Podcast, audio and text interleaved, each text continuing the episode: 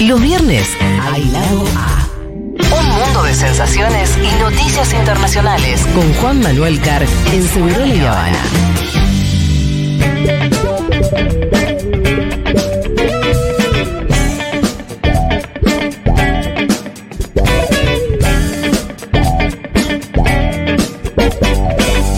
Este es el mejor país del mundo, pero existen otros, hay que decirlo, ¿no? Y para. Sí, no sé si existen o no. Bueno, vos te dedicas a estudiar un poco qué es lo que pasa en aquellos otros.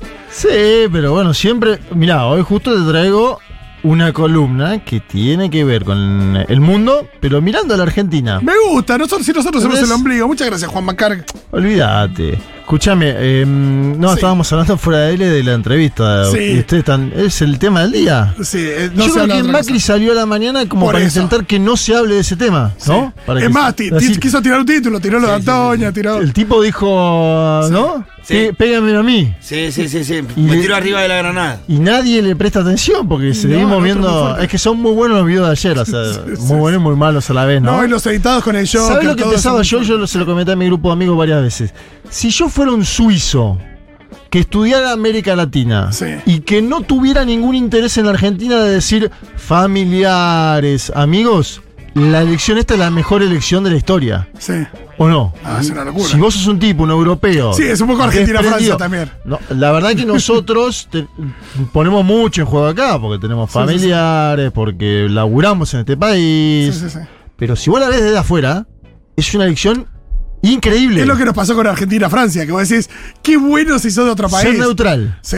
No, y en, el- en ese momento, cuando Sí. fueron los penales, qué bueno ser argentino también. Sí, sí. Obviamente, porque salimos campeón del mundo.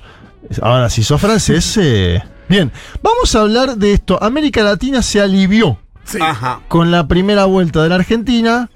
Obviamente, con- ya sabemos, ¿no? Eh, Con más, los recaudos. Masa, sí, pero un masa muy alto. Eh, los medios brasileños, por ejemplo, lo que destacaron durante toda la semana fue la participación de este grupo de 20 asesores en estrategia digital vinculados a la campaña de Lula 2022. Tenemos que poner un nombre a una calle, de los 20 calles de los muchachos estos, sí. Ellos son perfil bajo igual, ¿eh? Bueno. Viste que no dieron ninguna ¿Te imaginas, nota. te imaginas que uno de ellos va por, por Tigre y una calle se llama Joao González? Son perfil bajo, son perfil bajo los muchachos. De hecho, había una duda si se llevaban bien o no con el catalán, qué pasaba. Claro. Y tuvieron una armonía, ¿no? En el, en- Con en- el otro asesor famoso, Eh, sí. claro, An- Gutiérrez. Tuvieron eh, armonía. Es muy difícil meter, juntar consultores distintos y que funcione la máquina. Y acá funcionó.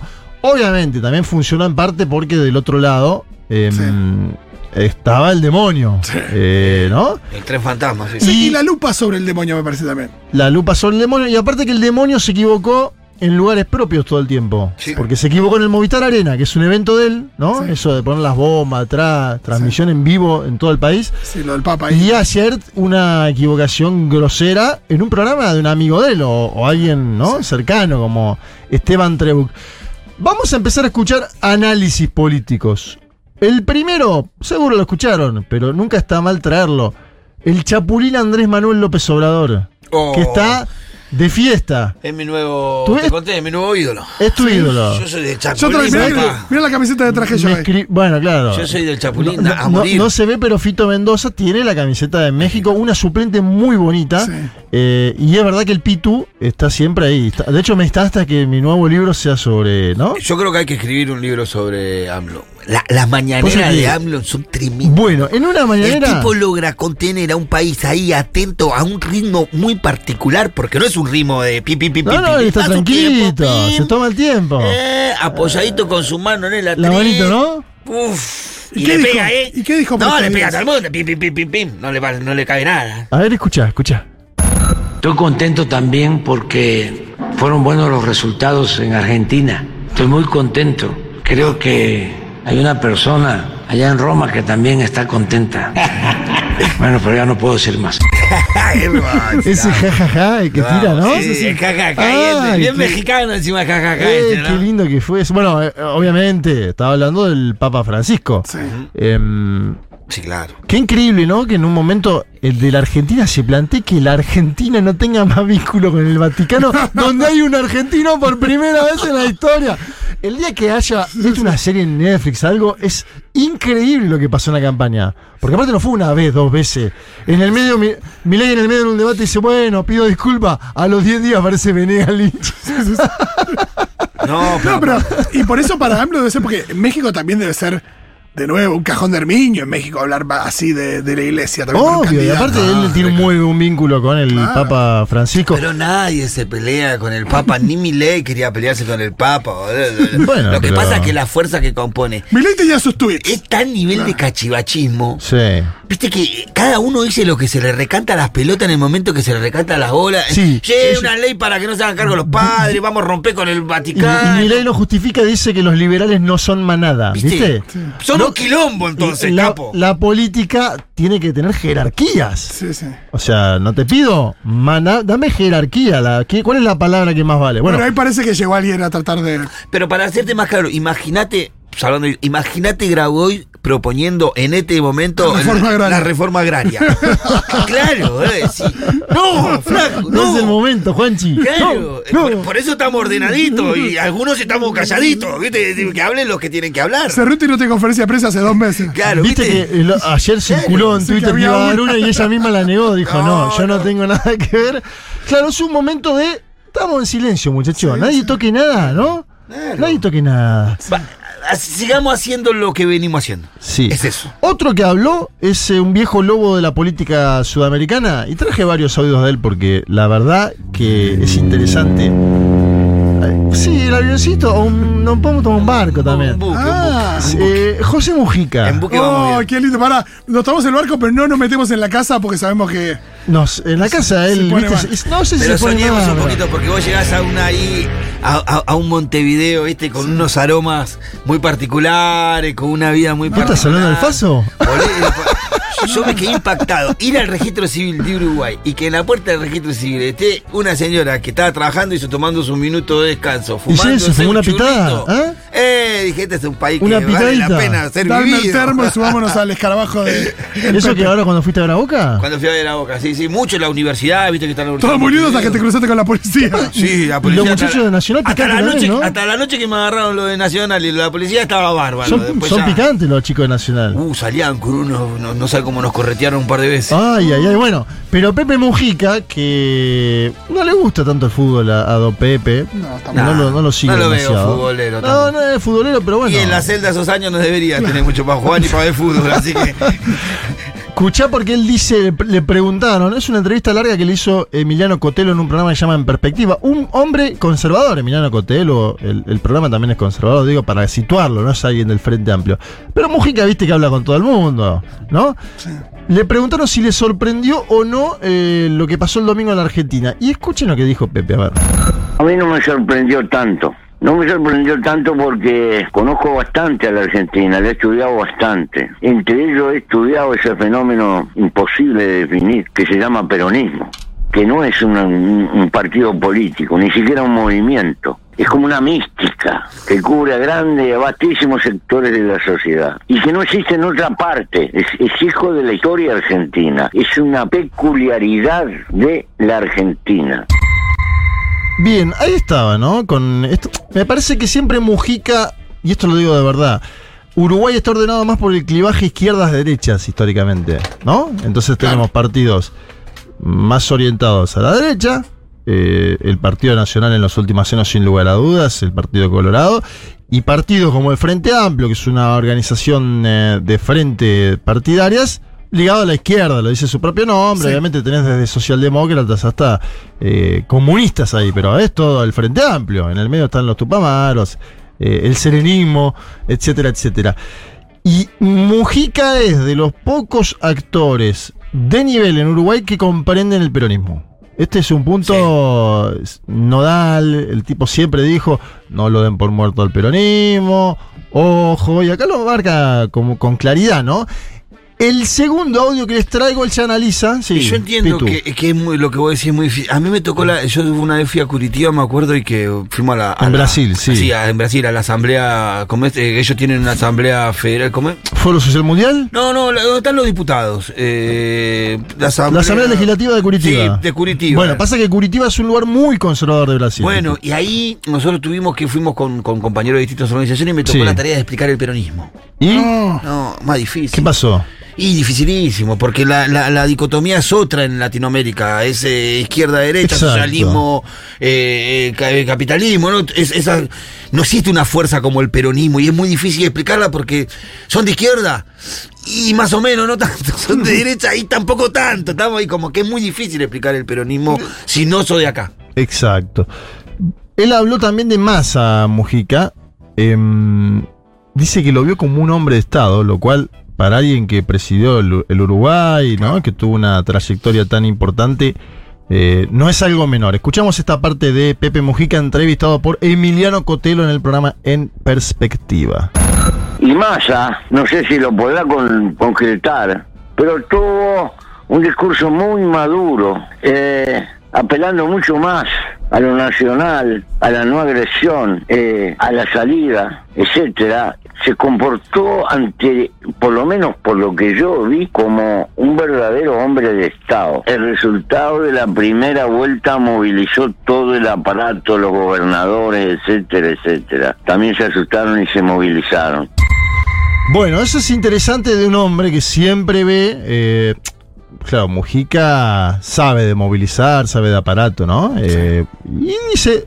La verdad que yo era muy crítico de las PASO hasta este domingo. No, yo estoy. Porque las yo prefiero paso- dormir agradeciéndole a las paso. Porque las PASO nos despertaron a tiempo. Total. Imagínense esta elección sin las PASO.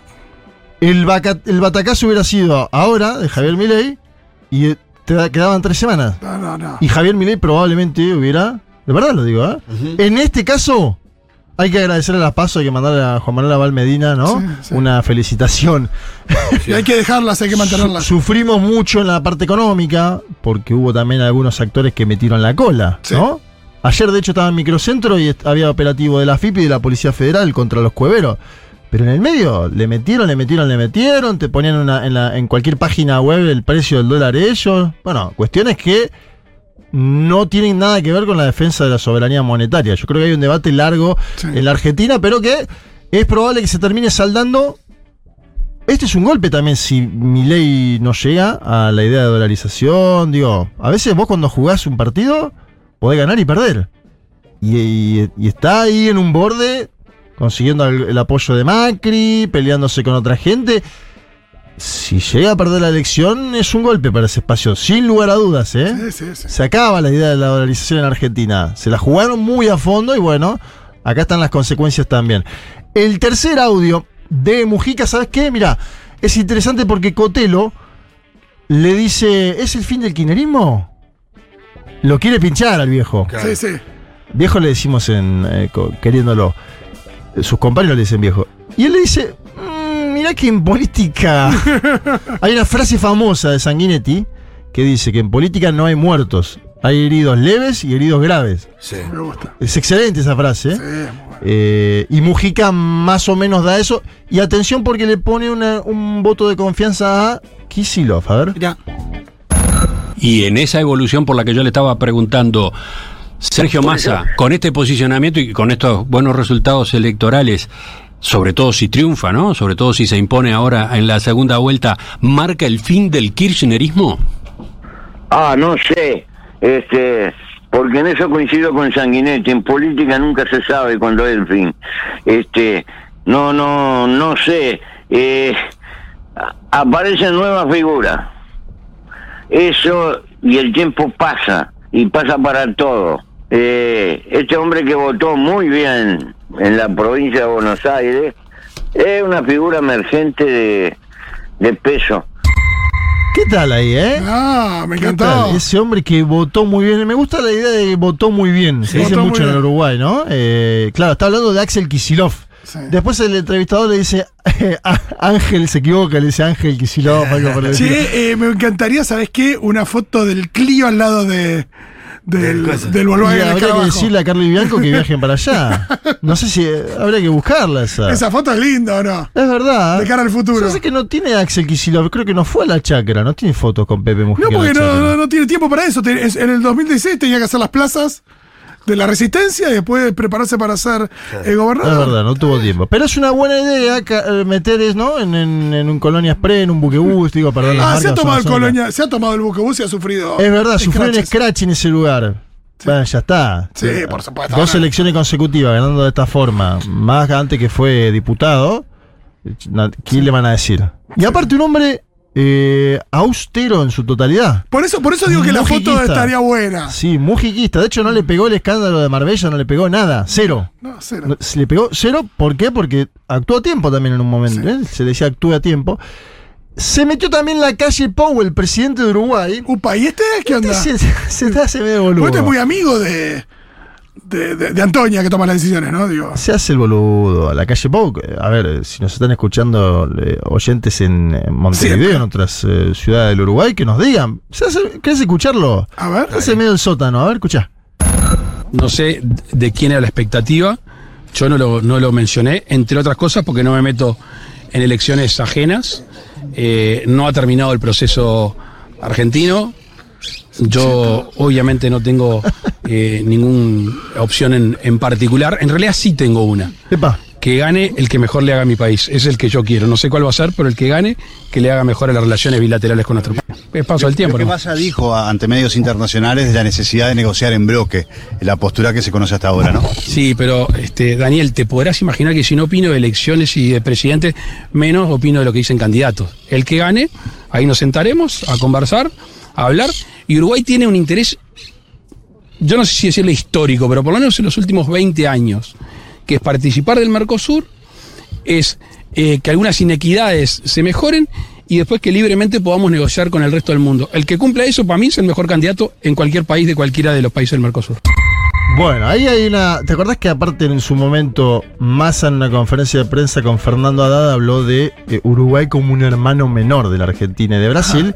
Y generó ciertas suspicacias, sobre todo en el oficialismo uruguayo, y ellos quieren liberalizar el Mercosur.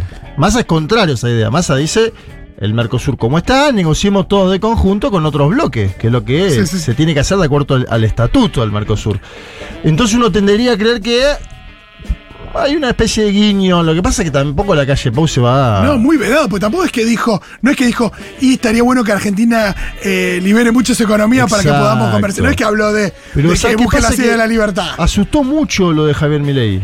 Asustó eso. afuera, el- y de hecho a mí me escriben colegas de otros países, ahora están aliviados, pero asustó muchísimo en su momento. Cuando parecía que la Argentina iba a ese camino, decían, che, pero ¿de verdad van a votar a Milei? ¿De verdad? ¿Qué pasó? Vete, también hay una idea en América Latina del argentino, en las argentinas, como una sociedad culta, leída, instruida.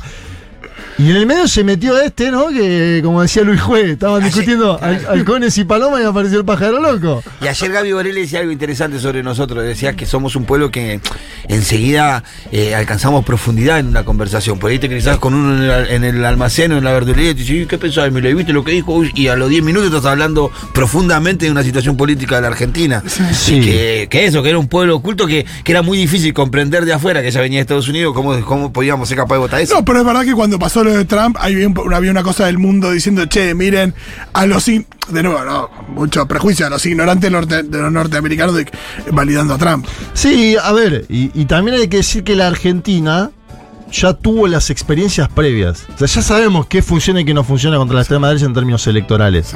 Creo que acá se aprendió eso. Sí. Y de hecho los propios consultores que venían de Brasil insistían en que no había que focalizar tanto en mi ley, sino en sus ideas en esta primera parte que pasó.